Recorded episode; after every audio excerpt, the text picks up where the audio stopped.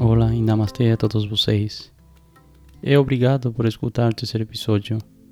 Hoje vamos falar sobre oposição.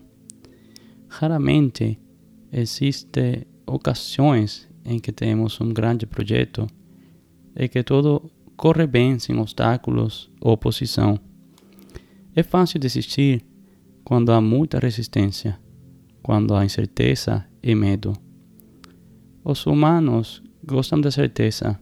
É por isso que os homens pré-históricos pararam de depender de forjar e caçar sua própria refeição. Os homens pré-históricos começaram a cultivar os campos e criaram gado para ter uma fonte segura de alimento. A maioria das pessoas aceita empregos em lugares ou ocupações que não são o que realmente gostam, mas novamente é uma fonte de renda segura. Então, cada vez que uma pessoa pensa em fazer alguma coisa para mudar esse emprego que não gosta, e pensa em começar seu próprio negócio ou buscar emprego em um novo lugar, esse cérebro primário se ativa e lembra que necessita essa fonte de renda. E a maioria das vezes as pessoas escutam essa voz que tem medo de passar fome. Mesmo que vivamos na melhor época que pudiéramos viver, ainda estamos horrorizados por perder tudo. O pior que nos horroriza é perder uma ilusão, porque a verdade é que nenhuma de nossas posses é realmente nossa. Uma vez que somos chamados de volta ao infinito, deixamos tudo para trás, mas temos todas as conveniências que nenhuma geração desfrutou, como por exemplo, água encanada em sua casa, eletricidade, internet, entre outras coisas. Além disso, a maioria dos países tem um sistema de assistência social em vigor que não vai deixar você morrer de fome se você perde seu emprego. Nós mesmos somos nossa maior oposição. Mesmo antes de um projeto sair de nossas mentes, através de nossas palavras, nosso cérebro já está dizendo para desistir dessa ideia estúpida. Mantenha o que você sabe. Lembre-se que você tem pagamentos de carro, tem que pagar casa, uma criança em caminho, dívida de cartão de crédito e assim por diante saboteamos o que podemos ser, o que pode ser nosso, trazendo ansiedade e medos que na maioria das vezes nunca acontecem. Vivemos mais medos em nossas cabeças do que na vida real. Há uma passagem da Bíblia que gosto de ler sobre a história de Davi. Essa história inspiradora nos conta como um pastor de ovelha derrotou um guerreiro gigante com uma pedra é um estilingue. A essência da história é que, independentemente de quão impossível as coisas parecem logicamente, você sempre pode alcançar o que você quer com Deus de seu lado. Eu acrescentaria preparação. Com Deus e preparação, não há limites para o que você possa alcançar. Eu nasci em uma fazenda e mesmo não fazendo nenhum dos trabalhos que é feito em uma fazenda, eu lembro-me das histórias de meu pai e de meu avô. Quando eles eram crianças, eles costumavam passar o tempo e quando eles estavam pastoreando as vacas, estavam sozinhos, se juntavam com outras crianças para tirar pedras como uma competência. Costumavam praticar em um albo. E como a prática se faz à perfeição, falavam de que alguns eram como francotiradores tirando pedras. Então eu posso imaginar Davi sozinho nos campos, cuidando dos, dos animais, eh, praticando com seu estilingue. No final, Davi estava sozinho no campo. Ele era jovem e havia animais e talvez ladrões. Ele precisava estar preparado para proteger a si mesmo e aos animais de seu pai. Posso ver porque Davi praticava e melhorava o uso de tirar o estilingue. Então, quando ouvi em uma aula de história que os estilingues não eram brinquedos na antiguidade, e inclusive nos tempos recentes, durante a Guerra Civil Espanhola, ah, foi usado na guerra, tudo teve sentido. As sondas eram armas utilizadas para caçar e na guerra. Então, Davi estava em posse de uma arma letal, especialmente letal nas mãos de um especialista. Seria como um adolescente com uma Glock, uma 9mm, ou um revólver. Mas isso não recai sobre nenhum mérito para Davi. Ele era um garoto enfrentando um oficial militar treinado. Se Davi tivesse deixado sua mente passar pela lista de todas as coisas que poderiam ter dado errado, tenho certeza que ele não teria dado esse passo de fé e desafiar Golias. O mesmo passo que imortalizou e fez dele um herói e mais tarde um rei. Tenho certeza que agora você está enfrentando seus próprios Golias. Este Golias pode ter muitas formas, talvez uma doença, dívidas, um filho ou filha indo pelo caminho errado, a difícil tarefa de decidir o que estudar depois da faculdade, ou se você vai passar na prova que você tem alguns dias. Se esse for o caso, então deixe-me dar-lhe um conselho que me foi dado há muitos anos. Preocupe menos e viva mais. Tenho certeza que Davi não exagerou em sua decisão. Pensar demais mata mais sonhos que qualquer outra coisa. Lembro-me de quando eu era uma criança, costumava ir com meus amigos e primos a nadar no rio. O rio era profundo e tinha uma forte correnteza. Porém, nadávamos nele o tempo todo. Costumávamos pular no rio, em cima de árvores ou de pontes.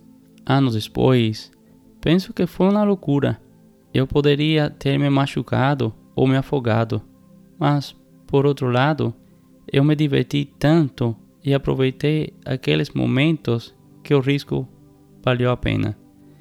Então, que risco você está com medo de correr agora?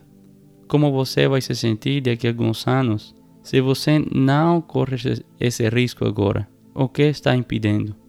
Siddhartha Gautama, o Buda, era um príncipe um dia ele saiu do palácio e viu a existência de doenças, velhice e morte. Então ele decidiu deixar tudo e descobrir por que as pessoas sofrem. Como acha que ele se sentiu quando deixou o palácio? Desde ter tudo para se tornar um mendigo. Poucas pessoas teriam feito tal sacrifício.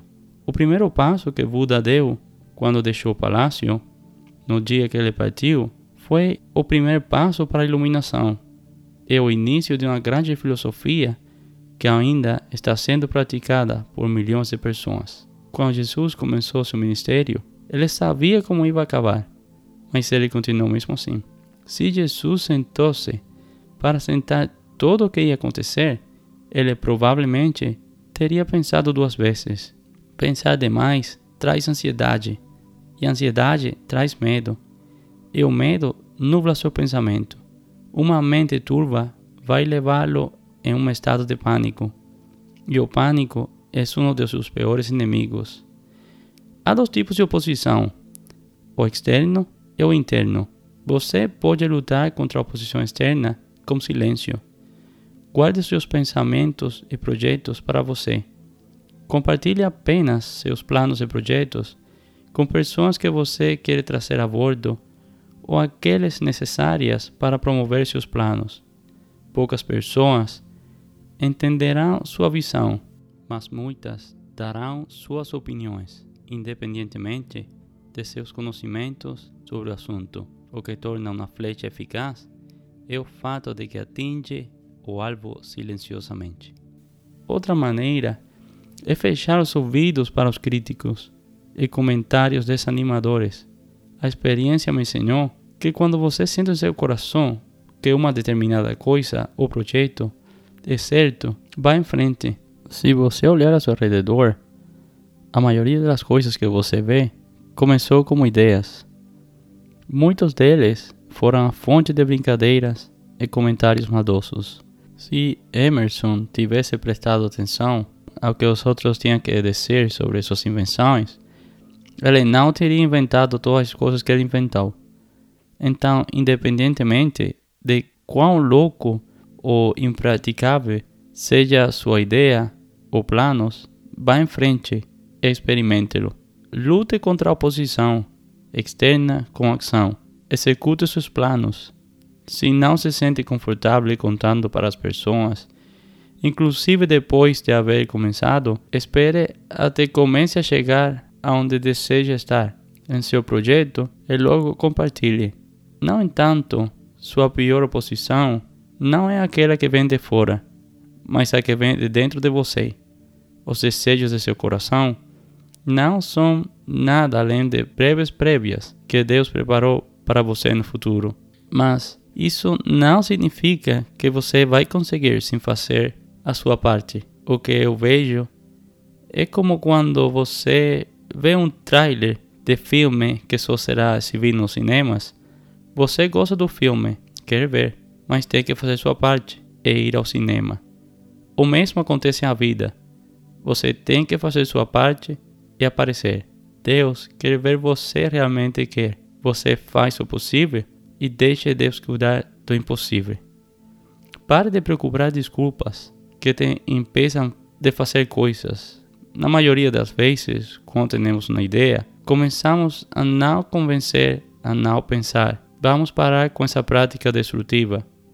Sempre que nos tiver uma ideia, escreva-lo o mais detalhado possível. Assim você não vai esquecer e deixa-lo por algumas horas ou um par de dias. Então, reveja sua ideia de uma forma não crítica. Pense em como você pode trazer essa ideia à realidade. Não analise sua ideia como uma mente lógica. Basta pensar que é possível e tomar medidas para concretizá-la. Para sentir algum nível de comprometimento, compre algo relacionado ao seu negócio. Se você vai abrir um novo negócio, desenhe o logo. Se você quer aprender a tocar um instrumento, compre uma partitura. Compre algo que faça você sentir que deu o primeiro passo e que você tem que seguir. Um ano depois de minha prática jurídica, eu estava fazendo direito de imigração e direito de família. Mas eu não estava satisfeito com isso, então eu quis agregar lição personal. Então eu me matriculei em um curso que era como uma palestra que durou dois dias em Las Vegas. Eu tive que gastar dinheiro, então eu vi isso como um investimento e isso me forçou e me motivou a seguir em frente com essa ideia. Dois meses depois, o advogado de outro lado do corredor do meu escritório faleceu e eu heredei sua prática. Na época que eu fiz o curso, eu não tinha um único cliente na área de eleição personal. Assim que siga sua intuição, não sua lógica. Paramahansa Yogananda disse: intuição é a orientação do alma, aparecendo naturalmente no homem. Em Mateus capítulo 17, versículo 20, Jesus disse a seus discípulos: Verdadeiramente, eu lhe digo, se você tem fé tão pequena quanto uma semente de mostarda, você pode dizer a esta montanha: Mova-se de aqui para lá, e ela se moverá. Nada será impossível para você. Tenha fé e você pode fazer qualquer coisa. Pare de duvidar e procurar razões pelas quais sua ideia não vale a pena tentar. Não estou dizendo que será fácil ou que toda ideia funcionará, mas posso garantir que de aqui a 5 ou 10 anos, quando você se sentar e refletir sobre sua vida, você ficará feliz por ter seguido suas ideias, independentemente de suas extravagâncias. Não há pior sensação do que imaginar o que poderia ter acontecido se não houvesse tentado. Mesmo que sua ideia não tenha um resultado bem sucedido, pelo menos terá uma história para contar, ou sua ideia não deu certo. Outro benefício adicional de tentar e falhar é que você aprende o que não fazer em seu próximo projeto. Certifique-se também de que 100% de sua ideia não é viável. Em algum momento, quando estamos trabalhando um projeto, uma vez que enfrentamos um obstáculo, descartamos essa ideia e passamos para a próxima, ou ainda pior, deixamos de traçar novas ideias ou projetos. Muitas vezes, você precisa tomar um desvio para alcançar seu objetivo. Há um ditado japonês que diz: O bambu que dobra é mais forte que o carvalho que resiste. Você tem muito mais do que imagina. Você está vivo e respirando. Se essa afirmação está com você, você pode conseguir qualquer coisa. Conheci pessoas que perderam tudo a ponto de viver nas ruas e eles se recuperaram e não se recuperaram o que tinham, mas conseguiram mais. Já vi pessoas com membros amputados correndo mais rápido que uma pessoa com duas pernas. Eu vi pais saindo de casa sem comer, para que sua filha ou filho tivesse que comer. E logo, sua filha foi à universidade e se convirtiu em uma médica. Nesse momento, existem crianças bebendo água contaminada, sem comida, e continuam. Há pessoas com doenças terminais que seguem lutando. Algumas delas han sido capazes de superar as doenças e outras morrem lutando. Os seres humanos somos as criaturas mais resistentes da Terra. Você tem no seu DNA, você só tem que ativá-lo. Então, se você não tem um objetivo ou um projeto ou a ideia em esse momento, comece definindo uma meta e anote-la. Esqueça a oposição externa e não dê tempo para que a oposição interna se fortaleça. Henry Ford diz: se você acha que você pode ou acha que não pode, você tem razão. Então, siga seus instintos. E obrigado novamente por escutar mais um episódio. E até o próximo. Siga adiante. Sejam amáveis e gentis com os outros. E que Deus abençoe todos vocês. Obrigado.